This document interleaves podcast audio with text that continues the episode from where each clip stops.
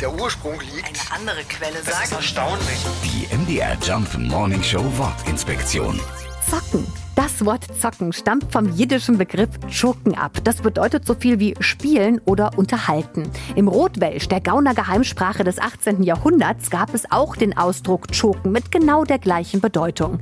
Im Laufe der Zeit wurde dann aus dem Choken das Zocken, so wie wir es heute immer noch benutzen. Der Ausdruck ist ein schönes Beispiel für unsere Umgangssprache. Das sind Wörter, die wir ganz häufig nur beim Sprechen benutzen, die aber so gut wie gar nicht geschrieben vorkommen.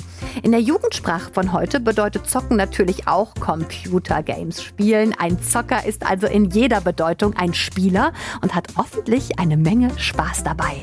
Die MDR Jump Morning Show Wortinspektion. Jeden Morgen um 6.20 Uhr und 8.20 Uhr und jederzeit in der ARD Audiothek.